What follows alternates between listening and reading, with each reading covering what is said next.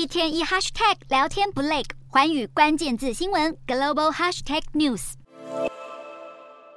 股神巴菲特再次调整金融股。巴菲特所属的波克夏海瑟威公司十五日在公布的十三 F 报告中显示，第一季出清了好几档金融股，包括美国合众银行以及纽约梅隆银行的股票。日前，巴菲特就曾经表示，已经对银行股失去兴趣。四月接受专访时，他也批评部分公司不重视银行基本原则。不过，巴菲特倒是买进第一资本金融公司价值大约两百八十亿台币的股票。消息一出，第一资本股价一度大涨将近百分之十。在卖出扣掉买进后，波克夏海瑟威第一季大约进账三千两百亿台币。来看看其中一些被巴菲特交易掉的公司最近的财务状况。首先来看买进的公司，第一资本的第一季营收比去年同期成长了百分之三十四，而至少让巴菲特。加码两千万股的苹果，第二季的营收虽然比去年下滑百分之四，但是 iPhone 的三月营收创下新高。至于同样加码持股的西方石油，第一季营收减少百分之十三。再来看看卖出的公司，美国合众银行第一季营收其实并不差，比去年同期大涨了百分之六十二。而遭到大砍百分之十九股票的石油巨头雪佛龙，营收比去年同期减少百分之六点五。至于被全数出清的台积电，营收则是比去年同期增加百分之三点六。不过出售台积电还是地缘政治考量居多。巴菲特在去年第三季首度买进台积电 ADR，但到了第四季。又火速卖掉台积电百分之八十六的股票，震惊投资界。在本月初的股东大会上，他称赞台积电是管理良好的公司，但对股神来说，地缘政治风险也都必须计算进去。